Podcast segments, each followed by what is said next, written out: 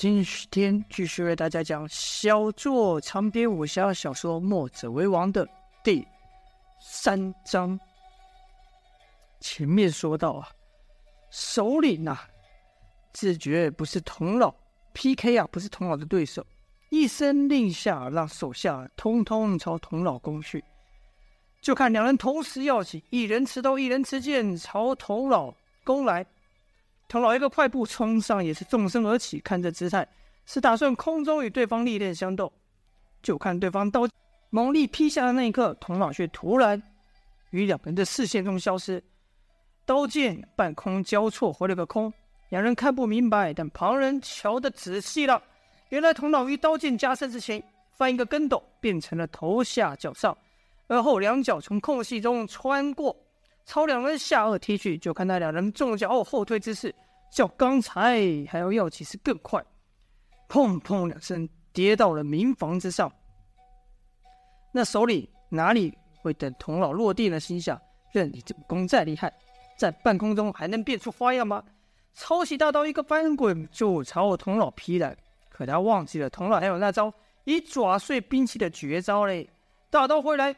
反给童老一个借力使力的机会，就看童老出手抓刀。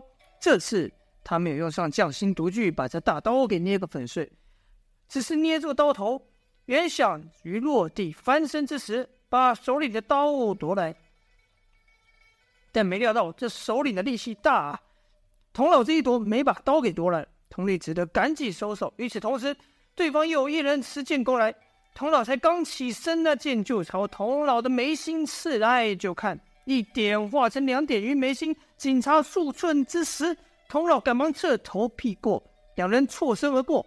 那人低头看剑刃上流着血，再看童老，虽然避开了穿眉破颅的要害，但额头终究被那闪电之剑给划伤了。这下，童老也不禁不由得惊道。儒门的招式，你是儒门的人吗？原来刚才那剑手使出的是儒门的剑招，势如破竹。童老一说出就觉得不对，心想儒门的人绝不可能像你们这般。那剑手却说：“哼，是又怎样？不是又怎么样？”说完又是一剑刺来，仍是那招迅捷无比的儒门招式，势如破竹。此招太快，童老难以凭一双肉掌。就当就与之对抗，只好顺势急退，退到一守卫时，也不转身，往后一伸手夺过其守卫的兵刃，守卫的兵刃，而后将刀贴于前额。正此时，那人的剑就要刺到，剑顺着童老的刀面斜过，童老这手又慢上一步，就得被那剑给刺个头颅开花。跟着就看那人闷声一倒下，原来童老在接下这剑后，直接把刀柄往上朝那人的。颈部要害撞去，而那剑手由于攻得太快了，根本就来不及闪躲，也就中招了。这招连消带打，也是墨家武功中墨守成规中专门对付快兵器的一招。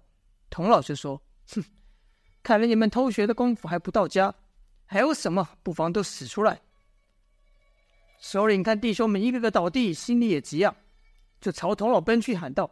等你打倒我，再说大话不迟。大刀劈下，人世那一招鬼斧神工。童老照方抓药，一刀贴身，让首领这刀顺着刀面划过。与两人近身时，挥出一记短拳，首领硬受童老一拳，噗，喉头一热，一口鲜血就要喷出，可是首领却一咬牙撑了过去，弃了兵刃，出手抓住童老。童老本以为对方受了此拳之后，即便不受伤啊，也。也无力再战，可是没想到对方居然如此拼命啊！童老这一个低估轻敌，代价不小。就看首领抱着童老的身子朝后猛一摔，童老身不由己离地而起，砰的一声，童老与首领双双重摔一地。这下把童老给摔的是气血翻腾啊，连兵刃都差点脱手。正此时，对方有四人又向童老攻来。有人使的是儒门的剑法，有人使出墨家的武功，有人使出杨家枪，有人使出鬼派鞭呐。童老赶忙连连翻身要开，使出墨家防守绝招，墨守成规，一一拆解。而趁着他人与童老缠斗之时，首领扶起适才被童老打倒之人，说道：“兄弟，没事吧？”那人颈部受伤，暂时出不了声呐、只能点头。就看己方四人围攻童老，久战不下。童老那边呢，却是越打越顺手，因为这几个人功夫各异，有的快，有的硬，有的实，有的虚，有的快，有的慢，相互之间毫无默契，恰好给童老以墨家武功班门弄斧的巧劲，引得他们互相攻击。有时以刀带剑去缠另外一人的鞭，有时又轻拍对方的剑，使其偏移方向。配合脚下方位的移动，但那人的剑去攻向另一人的刀啊！首领在旁看出了端倪，说道：“你们都退散一旁，让我来收拾这老匹夫。”首领再出手，使的是卢门的力挽狂澜。这力挽狂澜是一个刀招啊，刀气如狂浪般朝童老席卷而来。童老知道这首领力大，不愿和其硬拼，朝旁避开。可首领这招力挽狂澜，势头不减，翻过身，带着大浪淘湾之势，又朝童老劈来。童老不敢和刚才一样与首领硬拼，是连连后退。眼看再过几招，童老就要淹没在首领那狂浪的刀海中。可是，就看首领突然转手为攻，非常临时的、狼狈的退开。原来首领刚才看到一闪而过的亮光，穿过层层的刀网，朝自己袭来啊！若不收刀，也就等于自己朝那剑尖撞去。首领不知道的是，童老刚才使出的是墨守成规中以攻代守的一招，叫穿针引线的。退了首领后，童老也不进逼，对其说道：“够了，你们不是我的对手，走吧。”其他伙伴犹豫的看着首领，首领也知道有童老在此，今日想要报仇夺城是不可能的，愤愤的说道：“可笑！这里是我们的家，被人占据，你却说要袒护这些家伙，要我们离开？哼，这就是你们墨家人口中的公平，你们墨家口中所谓的正义吗？”童老摇了摇头，而后长叹一声说道：“我总不能让你们让看着你们让汉室重现。”首领冷哼了一声，说：“对我们来说，这可不叫什么憾事。你守得住一时，难道守得住一世吗？我们复仇的脚步是不会停的，没有人可以挡住我们。天道不公，苍天已死，我们只能依靠自己的双手把正义实现。”首领呢，虽然话说得很，但听他的意思是有意要退的。正此时，守将包进突然喊道：“你们这群贼匪呀！”光天化日之下行凶，还想走吗？今日你们一个也别想逃啊！听到命令，那一些一直没有动作的士兵突然动了起来，开弓搭箭，指向对方。这一变故连童老都感到诧异。原来啊，在童老和对方缠斗之际，一个队长对着包进说道：“大人，你可千万不能放走这群人呐、！”包进说：“可是这这群人很厉害，凭我们哪拦得住？”那队长说。大人没听到那那贼匪所说的话吗？包进说听到了，听那意思，他们好像打算退。那队长说：“哎呀，大人，这这贼人说的话怎么能信呢？他们摆明是想要化整为零呐！他们要就此散去，我们可就寝食难安喽。大人，你想，有这样一群人，日夜惦记着你的项上人头，你晚上睡觉可睡得安稳呐？”包进想了一想，是这个道理。今天放过这群人，说不定改天自己的头就没了。那队长又继续戳鼓道：“幸运的是，我们这小城里居然有这样一位高手。我查过了，这位老英雄是从别的地方调来的，和其他弟兄都不一样。你想，改天这人要走了，我们可怎么办呢？”包进禁不住这队长一再的怂恿啊，一再一再的怂恿，这才下令开弓射箭。说此时，那只怪未等童老阻止，那队长就立刻喊道：“放箭！”一阵乱箭朝首领飞闪。就听首领吼道：“好，很好！虽然拼命使兵刃挥打箭雨，但仍有数人中箭。就看那群人受了伤，见了血，模样更加疯狂。任凭童老如何对兵卒喊道：‘放住，住手！别放箭，住手啊！’但……他毕竟是只是个身份低微的差役，其他士兵怎会听他话呢？童老心想，原本要就此消灭的一场战事，如此下去就更无法阻止了。只听到队长不断的催促喊道：“射，快射！有多少射多少，射死他们！”是才被童老打倒的死贱的人了、啊。看到那队长不断的呐喊，便想：这家伙如此可恶，先朝这人下手。就看他剑手握去眼前乱箭，气势凶猛的朝那队长杀去。尽管在冲的时候身上又中好几箭，但那招势如破竹，并没有停下，转眼间就杀到队长眼前。那队长没有拿弓，而是握刀。见来人如此凶狠，心下恐惧，居然推了身旁一小兵去抵挡。这小兵被利箭穿身而过，成了他的替死鬼。于此趁此间隙，队长又往后跑去。那剑手也不知为何看到那队长，就有股恨意，推开那。小兵又追了上去，待两人相距三尺时，队长见避无可避，挥刀自保。可他的功力哪能和别人相比？那剑手一震，就把队长的刀给震飞，再一伸手揪住队长的脖子，原想就此了结了他。可在此时，有一物吸引着剑手的注意，就看队长脖子中挂着一个饰品，这物看着眼熟啊！那箭手激动道：“这，你身上怎么会有这东西？”原来。这个东西是一个狗的牙齿，边上还缺了一角，被串起来当做项链。那剑手记得啊，这是他小时候家里老狗走的时候，他娘亲手给他做的。当时村落的长老相信狗是忠犬，去世了还会保卫保护主人，所以呢，才让他娘应该说他娘亲才亲手帮他做这世上独一无二的护身符，还嘱咐他要带着。那队长害怕道：“这。”这这不是我，我不是故意的。你要你要你喜欢这东西，还你就是。剑手手上加力，逼问道：“说这东西从哪得来的？”队长被此一愕，哪说得出口？剑手再仔细一瞧，那队长的脸似乎在哪里见过。突然间，那剑手似乎想起了什么，一阵痛苦袭到他的脑，一阵痛苦的回忆袭来，大喊道：“是他，是他，就是他！”那剑手记起来了。这队长的脸他看过，这人的声音他听过，当年就是这人饿倒在村前，是他的父母救了他，给他吃给他喝，而后村里被袭也是这个人，带着士兵闯入房子，害死他父母，放火烧了他房子。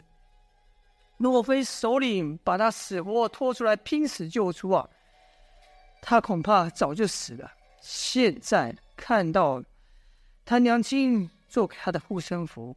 这些痛苦的回忆都涌上来了，这一刻，时间仿佛停止了般。那剑手的眼前只剩那个队长，身旁变成了当年那个场景。不同的是，他已经不是以前那弱小的小孩了，现在他有了力量。现在他的心里只想要报仇。他没有看也根本不想去注意。童老赶来了，口中还喊道：“住手！”童老使出一个杀招欲。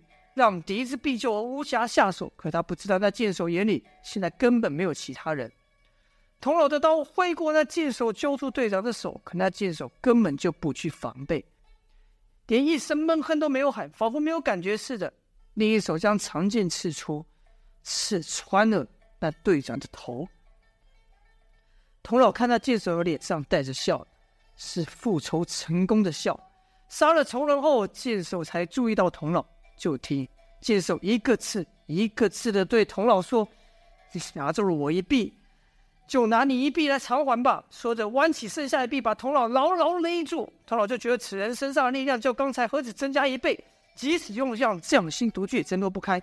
那剑手一再用力，咔一声，居然把童老的一臂给废了，跟着大喊道：“兄弟们，替我！”报仇！这一声喊，那群人个个神情都变，几人冲向士兵，首领更是朝童老攻来。见对方来势凶猛，童老为求自保，不容留手了，以斜身发劲，正那剑手，就听几声骨裂之声响起，看那剑手兀自不松手，这时手里的刀也要到了，是当头劈下。童老双手被刺，无从招架，只得带着剑手朝后退去。可那剑手。哪里要让童老去闪呢？童老想后退，剑手就把他往前抵，想让童老进退不得，就此让他手里给劈了。童老是连发三力才得以挣脱。此时手里的刀劈下，就听童老一声惨叫，童老一臂受伤，连带着手里那刀，把那剑手剩下的一臂也给削去。童老抬腿，把他手里给踢飞，借此一力向后一撞，那剑手口里喷血，哇，再也起不来了。但那断手兀自揪着童老不放，好像死了也要抓着童老下去。挣脱剑手后，童老没有停下脚步。此刻他也身受重伤，他知道自己这口气一松，倒下的不光是自己，还有其身后无辜的百姓。为了救人，童老硬憋住这口气，朝对方杀去，如一条血龙般杀向敌人。那血是敌人的，也是童老自己的。可奇怪的是，他发现这群人的功力。也和那剑手一样暴增呐、刚才他以一敌四还犹有余力，现在光是应付两人都显得吃力。一轮苦战后，对方多半负伤，童老也支撑不住，跌倒在地。首领说：“老家伙，这群人与你非亲非故，你居然做到这种程度！”童老有气无力的说道：“报仇，只是让仇恨一次又一次的延续下去。人是如此。”国家也是如此，天下将永无宁日。你们有报仇的权利，我也有维护我信念的权利。如果能够平息你们的恩怨，就是把这笔仇恨算在我的账上，我也无所谓。首领听完后冷笑道：“你，你算是个什么东西？你根本不懂我们的遭遇，你什么都不懂，在那边装什么大义？你只顾实现你狗屁的信念，却要牺牲我们的性命。”童老说。你的仇人已经死了，其他人是无辜的，百姓是无辜的，放过他们吧。首领说：“无辜？你跟我们谈无辜？难道我们不无辜吗？难道我们就活该吗？有罪，有罪！你们每个都有罪。”首领如此大声说话，其实是为了要引开童老的注意，因为他注意到，在童老受伤的时候，有人发出一声喊叫，是一个小孩子的声音。首领接着对童老又说道。这不是你的家，死的也不是你的亲人。说轻说话谁不会？站着说话不腰疼啊！等你也尝过这份痛苦后，再来和我说吧。说话时，首领的手下已经有人搭起了弓，弯弓搭箭。首领这话一说完，就朝那小孩射去。这小孩自然不是旁人，是童风啊！刚才看到童老受伤，童风忍不住喊叫了一声。虽然。有人赶忙捂住他的嘴，但还是被童老给注意到了。童老大喊道：“不要！”就看那箭笔直的朝童风飞去，童风还一无所知，愣在原地的，不知道死神将近。就听“噗”的一声响，那剑插到了，插到了这童老的背上。为了保护童风，童老奋出最后力量，飞身一扑啊，以身作盾，替童风挡住了那把夺命利剑。就看童老一单背紧紧抱住童风，火热的血流到童风稚气的脸上，但敌人的动作可不会因此停止。那把弓又再次搭上箭，正要出剑的时候，半空中一道霹雷声响，喊道：“都给我住手！”首领这喊：“放箭！”夺命利剑再次飞出，却有一道黑影如闪电般挡在童老的前方。来人是谁呢？啊，好嘞，今天先说到这边。欲知详情，就待下回分晓了。感谢各位喜爱武侠的朋友，希望继续支持下去，非常感谢。今天先这样了，下播。